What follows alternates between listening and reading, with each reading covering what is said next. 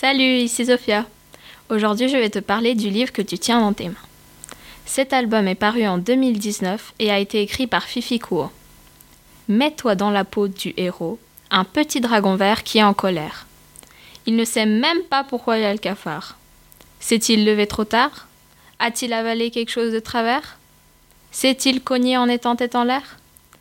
Il est tellement fâché qu'il commence à tout brûler. Il n'est même plus vert, mais il est devenu tout rouge.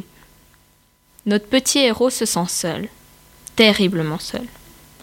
Et là, quelque chose de magique se produit. Une fée Un ogre Sept petits nains Ou au contraire, une méchante sorcière? Que va-t-il faire pour calmer sa colère? Tu le découvriras si tu décides de le lire. Les dessins sont absolument adorables et si tu n'aimes pas les grands textes, je te rassure, ce livre est fait pour toi. Amuse-toi bien en le lisant et si tu es en colère, ne commence surtout pas à tout brûler.